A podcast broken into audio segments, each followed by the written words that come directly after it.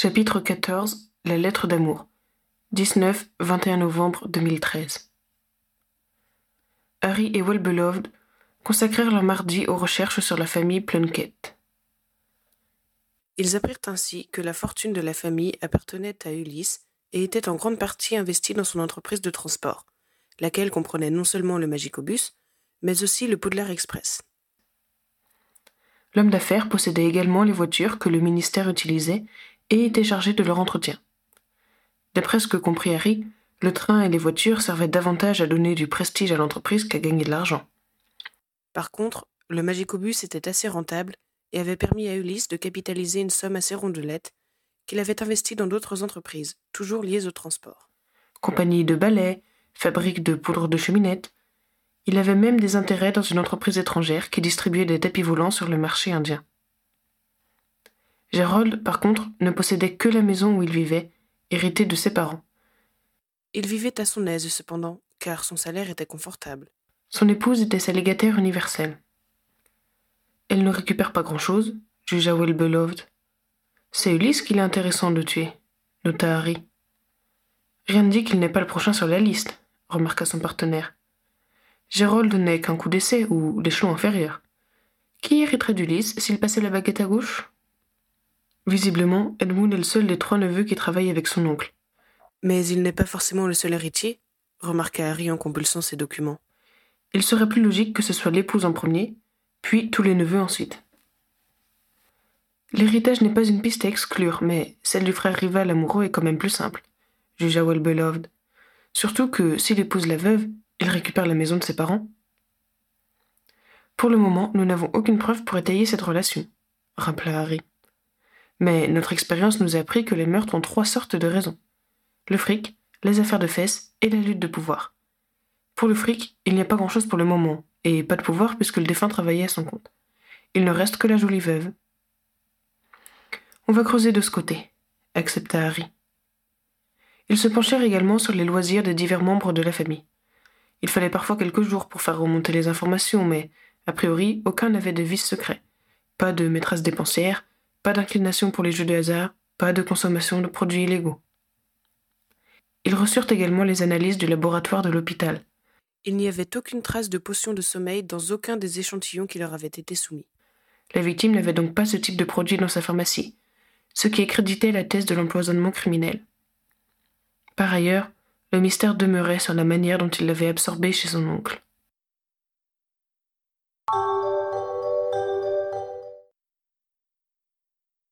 L'enterrement devait se tenir le jour suivant. Une annonce dans le carnet de la Gazette du Sorcier indiquait que les funérailles se feraient dans la plus stricte intimité. Je ne veux pas les déranger, indiqua Harry à Well-Beloved. Je vais y aller tout seul, en utilisant ma cape d'invisibilité. C'est ainsi qu'il assista à la mise en terre de la victime. Il n'y avait que la proche famille, ceux qui l'avaient déjà interrogé. L'oncle et la tante du défunt étaient toujours aussi effondrés. Serrés l'un contre l'autre, on pouvait se demander lequel des deux soutenait son conjoint. Nell Plunkett ne pleurait plus, mais croisait convulsivement ses bras autour d'elle comme pour se protéger du froid. Elle avait le regard fixe, et Harry se demanda si elle voyait ce qui se déroulait devant elle. C'est Doraline, la mère de Marvin, qui se chargeait de la réconforter, elle-même roi des sans expression. Edmund et son cousin se chargèrent de faire léviter le cercueil dans la fosse. La baguette du frère du défunt tremblait tellement que Harry craignit que la bière ne dégringole dans la fosse mais Marvin, son épouse en soutien juste derrière lui, arriva à contrôler la manœuvre. Une fois la cavité comblée, la famille repartit rapidement, comme s'ils estimaient cette situation trop insupportable pour être prolongée.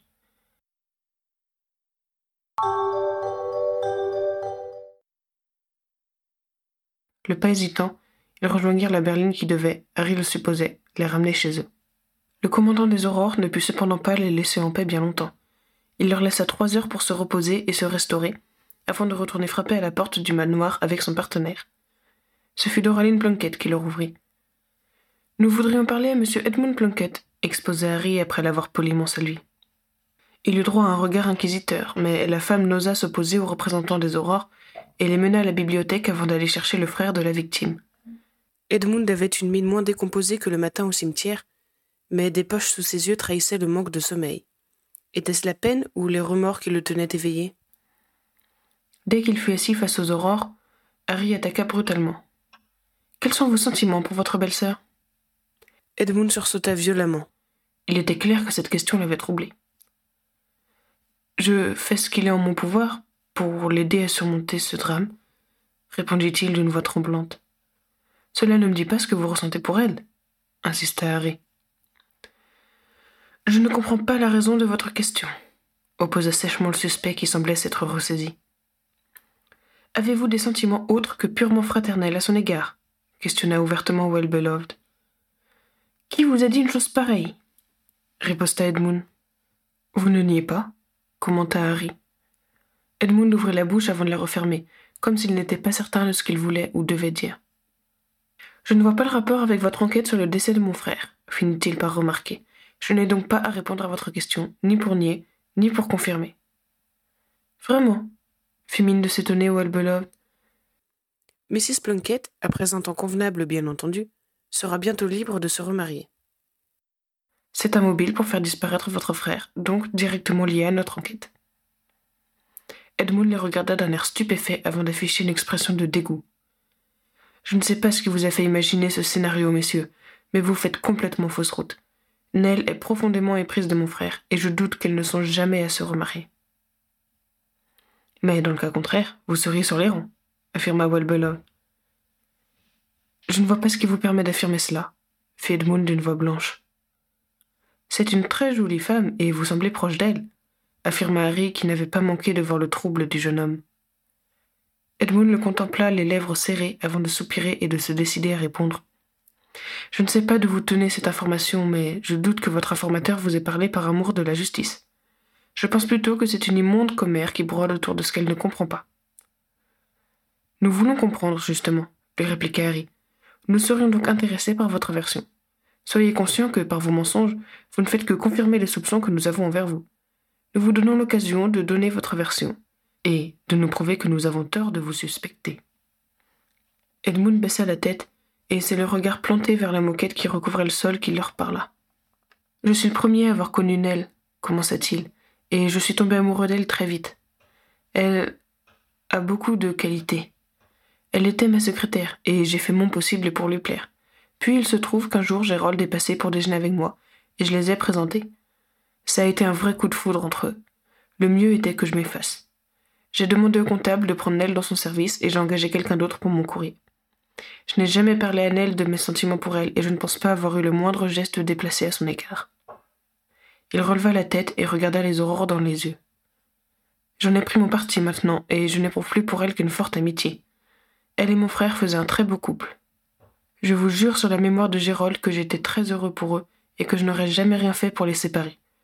Je trouve choquant qu'on puisse imaginer autre chose, et je vous conseille vivement de prendre vos renseignements auprès d'une autre personne que celle qui vous a aussi mal informé. D'ailleurs, je me demande comment elle a pu savoir ça. C'est de l'histoire ancienne, et je n'en ai jamais parlé à quiconque. Pensez-vous que votre frère était au courant? demanda Well-Beloved. Avant que vous ne me posiez vos questions, j'aurais répondu par la négative, sans hésitation. Mais maintenant, je n'en sais rien, avoua-t-il en accusant le cou. J'espère bien que non. Il se leva brusquement et leur tourna le dos, les muscles crispés, luttant pour reprendre empire sur lui-même. Harry et Wellbeloved se regardèrent. Wellbeloved haussa légèrement les épaules, comme pour dire Ça peut être du flanc. Mais Harry avait l'impression que l'homme était sincère. Nous vous remercions, Mr. Plunkett, dit-il. Wellbeloved raccompagna Edmund au salon et revint avec la veuve qui avait l'air éperdue. Harry la fit asseoir et lui demanda Mademoiselle Plunkett, étiez-vous au courant que votre beau-frère Edmund éprouve des sentiments amoureux à votre égard? La veuve le regarda fixement, le visage sans expression, avant de froncer les sourcils. Pourquoi venez-vous me parler de ça? Nous cherchons à comprendre qui avait intérêt à la disparition de votre mari, éclaircit Harry. Elle secoua la tête comme si elle n'en croyait pas ses oreilles. Je ne sais pas ce que vous avez en tête, mais je pense que vous faites complètement fausse route. D'ailleurs, qu'est-ce qui peut vous faire croire à l'existence de ces supposés sentiments? Votre beau-frère semble très proche de vous, répondit Harry. Évidemment, nous partageons le même deuil. s'exclama-t-elle. Il est naturel que nous nous réconfortions. Les relations que j'ai avec mon beau-frère sont purement amicales et, s'il ressent autre chose pour moi, il le cache bien. Voulez-vous dire que vous ignorez qu'il est amoureux de vous? avança Well-Beloved. Il ne manifeste aucun sentiment de ce genre à mon égard, répondit-elle fermement. Elle laissa passer un moment de silence avant de conclure. Je trouve ignoble ce que vous sous-entendez avec vos questions. Jamais Edmund n'aurait fait de mal à son frère. Nous n'avons jamais évoqué cette possibilité, lui fit remarquer Harry. Vos questions sont parfaitement évocatrices, répliqua-t-elle, dardant sur le commandant des aurores un regard flamboyant. J'ai clairement compris où vous voulez en venir, et je vous répète que vous perdez votre temps en imaginant ce genre de choses. Mon mari a pris ce produit par erreur, d'une façon ou d'une autre. Personne n'aurait pu le lui faire prendre pour lui faire du mal. C'est immonde d'imaginer cela. Harry regarda son partenaire pour lui demander silencieusement s'il avait d'autres questions à poser. Celui-ci secoua négativement la tête, et Harry rendit sa liberté à la jeune femme. Nous sommes désolés de vous avoir dérangé. Ce sera tout pour l'instant. Elle se leva vivement et fila vers la porte comme si leur présence lui était devenue insupportable. Juste avant de sortir, cependant, elle demanda, sans se retourner. Avez-vous posé les mêmes questions à Edmund? Cela change-t-il quelque chose? s'enquit Harry. Sans répondre, elle referma le bâton derrière elle, laissant les deux aurores seules dans la pièce. Ton impression? demanda Harry à son coéquipier.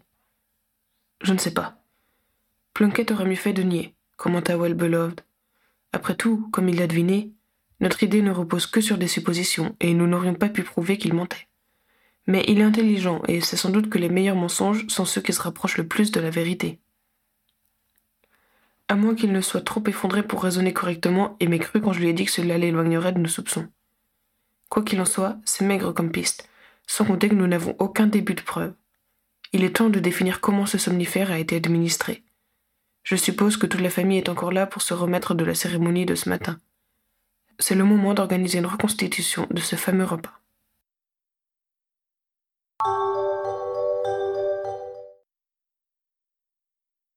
On ne peut pas dire que les deux aurores furent accueillis avec chaleur quand ils se présentèrent au salon où se tenait toute la compagnie. Pouvons-nous vous aider? demanda Élise d'une voix glaciale propre à décourager toute demande. Je suis navré de vous déranger encore, s'excusa Harry, mais nous sommes pratiquement certains que c'est durant le repas que votre neveu a ingéré la potion qui lui a été fatale. Nous avons donc besoin de savoir comment les choses se sont déroulées durant les quatre heures qu'il a passées avec vous avant de partir en promenade. Il eut des protestations, Ulysse fit même allusion à de nombreuses connaissances qu'il avait au ministère de la magie, mais Harry n'en tint pas compte, et le maître de maison n'osa pas le mettre à la porte. Pour commencer, dans quel ordre êtes-vous arrivé ici? commença patiemment l'aurore.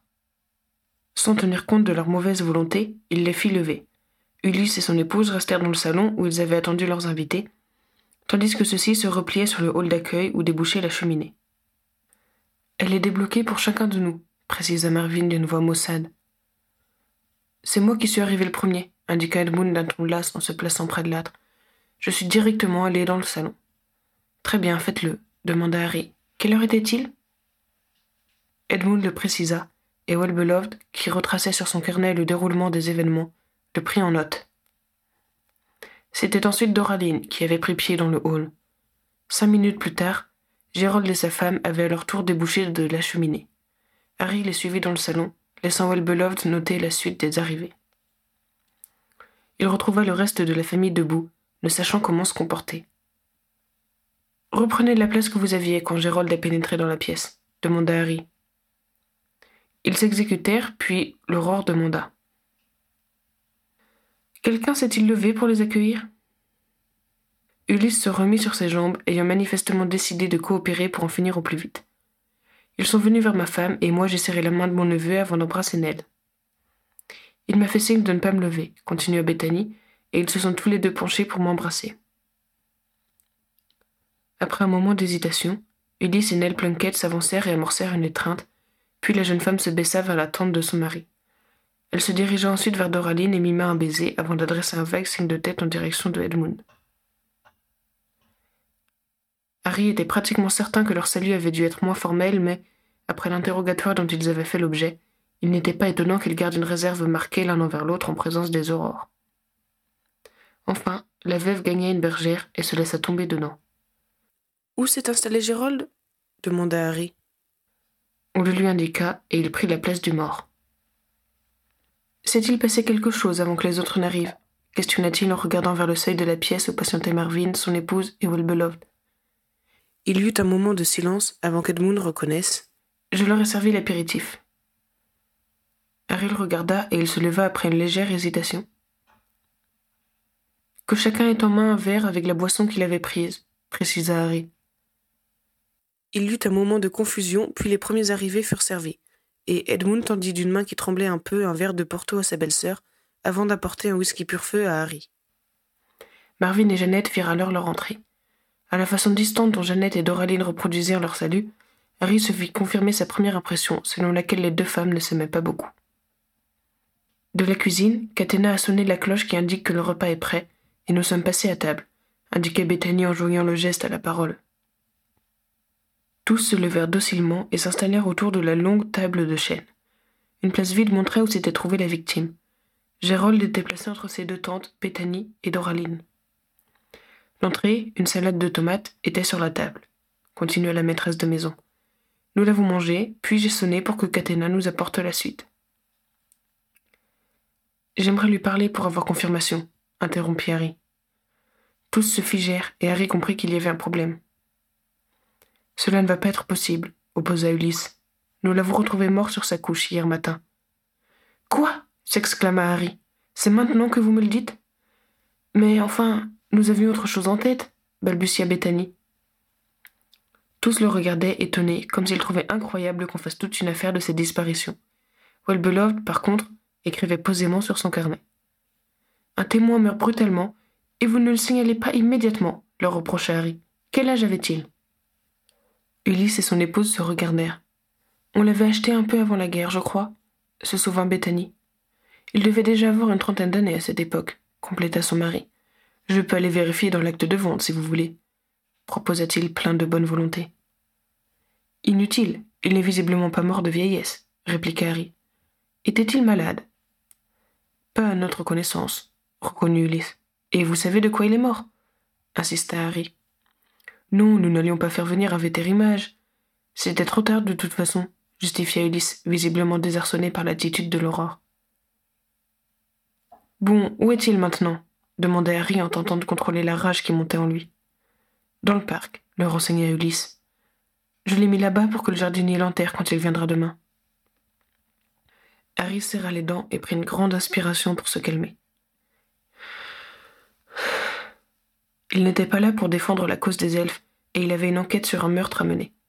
Or, cette disparition soudaine était peut-être un élément important. La créature aurait-elle pu révéler quelque chose? L'elfe avait-il été l'instrument du premier décès? Avait-il vu l'assassin perpétrer son forfait? Amenez-moi tout de suite à lui, commanda-t-il à Ulysse. Toute la compagnie le suivit dans le luxuriant jardin de la propriété des Plunkett. À cent mètres de la maison, près d'un tas de bois, un monceau de branchages marquait la sépulture temporaire du serviteur de la famille. Harry fut soulagé qu'il ne soit pas juste jeté sur un tas d'ordures, comme il l'avait craint à un moment. Écartez-vous, ordonna-t-il, sans prendre la peine d'être poli. Il s'approcha avec Wellbeloved et prit une profonde inspiration avant d'écarter les feuillages. Heureusement, il ne faisait pas très chaud, et le petit corps n'était pas trop marqué par les deux journées écoulées. Je m'en charge, fit gentiment Wellbeloved qui se dépêcha de lancer les sorts basiques pour déterminer si la créature avait été attaquée par magie. Il prit ensuite des clichés avec son appareil photo avant d'indiquer Il faut l'envoyer à Sainte-Mangouste pour le reste. Emmène-le, décida Harry. Je vais examiner l'endroit où on l'a découvert. Toujours suivi par la famille, Harry repartit vers la maison. Ulysse le mena vers une espèce de niche dans la cuisine, tandis que les autres se réfugiaient dans le salon. Du seuil, Harry examina l'endroit. Il était exigu, mais propre et confortable. Il y avait un vrai matelas, et non une paillasse, et l'elfe avait deux caisses qui devaient contenir ses effets personnels. Au mur était pendue une demi-douzaine de torchons. Avez-vous nettoyé l'endroit depuis? demanda Harry. Non, nous avions autre chose à faire. J'ai amené le corps dans le jardin et j'ai tiré le rideau qui ferme sa chambre. C'est tout. Harry sortit sa baguette pour examiner magiquement l'endroit.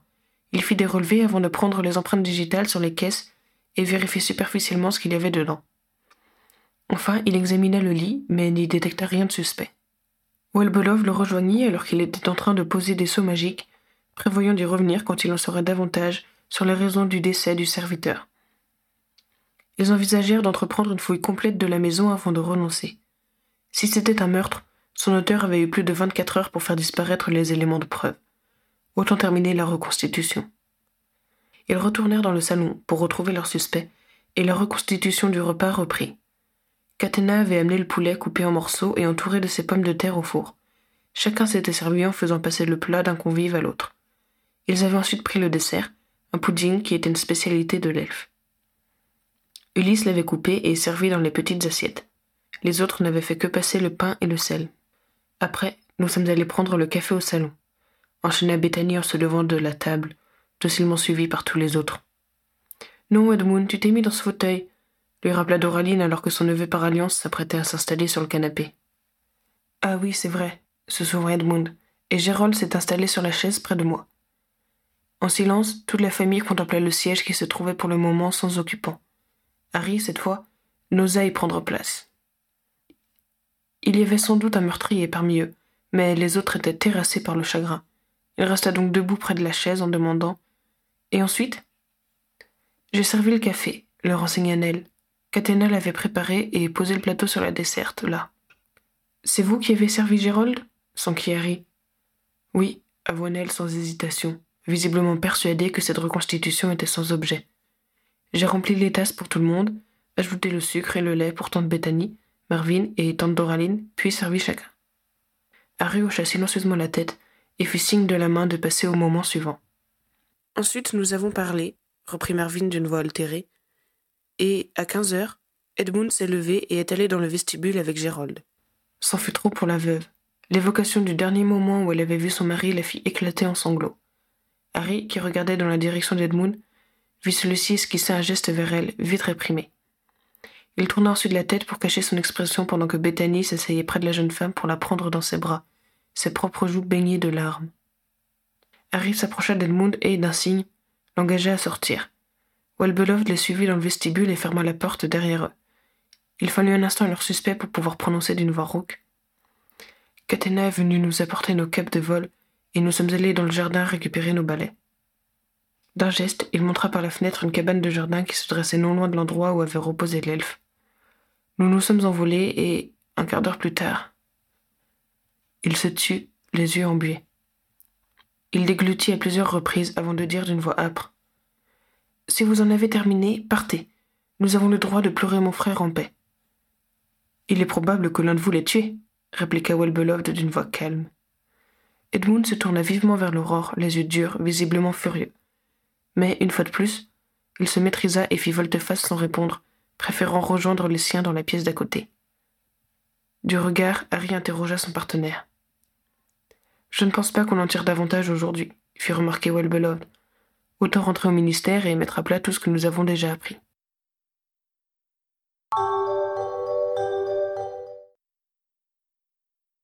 Le lendemain matin, Harry rejoignit Welbeloved pour tenter de faire le point sur ce qu'il savait de l'affaire Plunkett. Angelina, qui était installée juste à côté, sourit à son beau-frère quand elle le vit arriver. Harry savait que Pritchard l'avait affecté au tandem Hobday-Pilgrim tant que Welbeloved travaillerait avec lui. La reconstitution de la veille avait déterminé que Edmund et Nell auraient pu empoisonner la victime en lui servant l'un l'apéritif et l'autre le café. Mais tous les autres lui avaient passé des plats lors du repas. Ils espéraient avoir rapidement les résultats de l'examen du corps de l'elfe. Connaître la raison de sa mort leur permettrait peut-être de relancer l'enquête avec des éléments nouveaux. Par ailleurs, rien dans l'enquête de voisinage qui se poursuivait n'avait fait apparaître de vices secrets. Wolbelod était allé poser des questions dans l'entreprise d'Ulysse Plunkett où Edmund travaillait. Ce dernier faisait l'unanimité auprès du personnel. Beaucoup des employés témoignèrent de leur peine pour la famille, évoquant l'attachement d'Ulysse et d'Edmund pour Gérold, qui passait de temps en temps. Ils s'apitoyèrent sur le terrible veuvage de Nell, qu'ils connaissaient bien car elle avait travaillé plusieurs mois comme secrétaire avant de reprendre ses études juste après son mariage. Il s'apprêtait à partir déjeuner quand Pritchard sortit du bureau du commandant. Un certain Marvin Plunkett demande à vous voir. J'ai dit à l'accueil de le laisser passer. Harry échangea un regard surpris avec son enquêteur avant qu'il ne se lève pour aller réceptionner leur visiteur inattendu sur le palier de l'étage de la justice magique. Celui-ci ne tarda pas à sortir de l'ascenseur, visiblement nerveux. Il regarda autour de lui, désorienté, ne remarquant Harry et son partenaire que lorsqu'ils vinrent à lui. Bonjour, Mr. Plunkett. Que pouvons-nous pour vous? demanda civilement Harry. Je vous apporte quelque chose que j'ai trouvé, et qui malheureusement est sans doute lié à la mort de mon cousin, articula Marvin comme si les mots avaient du mal à sortir de sa bouche. Veuillez nous suivre, lui proposait Harry en le pilotant vers l'une de leurs salles d'interrogatoire afin qu'ils puissent parler sans être dérangés. Une fois installés, il y eut un long silence, comme si leur témoin se battait contre sa conscience. Harry fit signe à son partenaire de prendre patience. Il sentait que l'homme avait besoin de temps avant de leur indiquer la raison de sa présence. Enfin, Marvin Plunkett se décida. Ce matin, nous avons commencé à ranger les affaires de Gérald, expliqua-t-il. Mon épouse estimait que ce serait trop douloureux pour Nell de le faire toute seule. Je ne sais pas si c'est lié ou non à la mort de mon cousin, mais j'ai pensé qu'il fallait que je vous en parle. D'une main tremblante, il sortit un parchemin de sa poche et le posa sur la table. Harry tira sa baguette et s'en servit pour déplier la feuille sans la toucher. Il se pencha pour déchiffrer l'écriture nerveuse. C'était une lettre d'amour destinée à Nell Plunkett. Qui est l'auteur de cette missive, d'après vous? demanda Harry, qui avait sa petite idée sur la question mais voulait en avoir confirmation. Leur témoin avala sa salive convulsivement avant de lâcher. C'est l'écriture d'Edmund.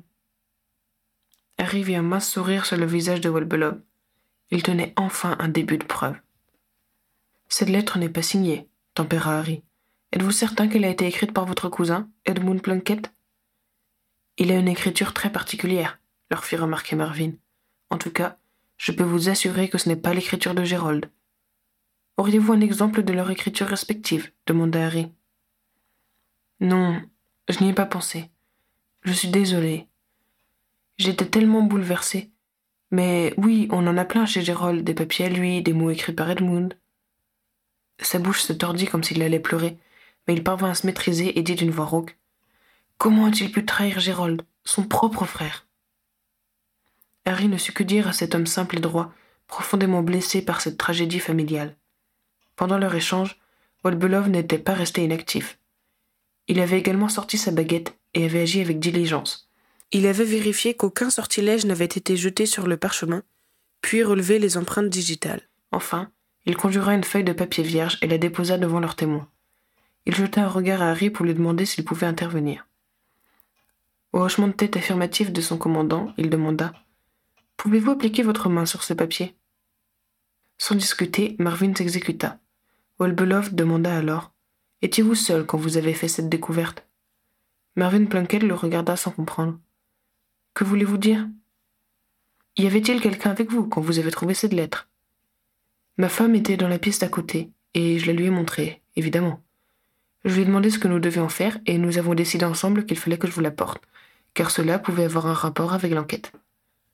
Vous avez eu raison, lui assura Harry. Et Nell Plunkett était-elle présente? Elle est toujours chez mon oncle et ma tante. Elle nous a ouvert sa cheminée et nous a laissés seuls. Lui en avez-vous parlé à elle aussi? Non, je suis venu directement. Vous croyez qu'elle savait que Gérald avait ça? Harry haussa les épaules. L'épouse savait-elle si son mari était au courant que son propre frère en pensait pour elle? Avait-elle menti en prétendant le contraire? Il ne pouvait avoir de conviction tant qu'il ne le lui aurait pas demandé. Nous vous remercions d'être venu nous voir, conclut-il au lieu de répondre. Pourriez-vous garder le silence sur cette lettre, vous et votre épouse? C'est important pour l'enquête. Oui, je comprends. Je l'expliquerai à Jeannette. Ne vous en faites pas, elle n'est pas du genre à parler à tort et à travers. Parfait, approuva Harry en se levant pour le raccompagner jusqu'à l'ascenseur. On arrête le bel Edmund, déduisit Welbeloved quand ils se retrouvèrent seuls. Je pense que c'est la meilleure chose à faire, convint Harry. S'il sent que ça tourne mal pour lui, il risque de se faire la mal. Vu son implication dans les transports, je ne serais pas étonné qu'il sache bricoler un porte-loin.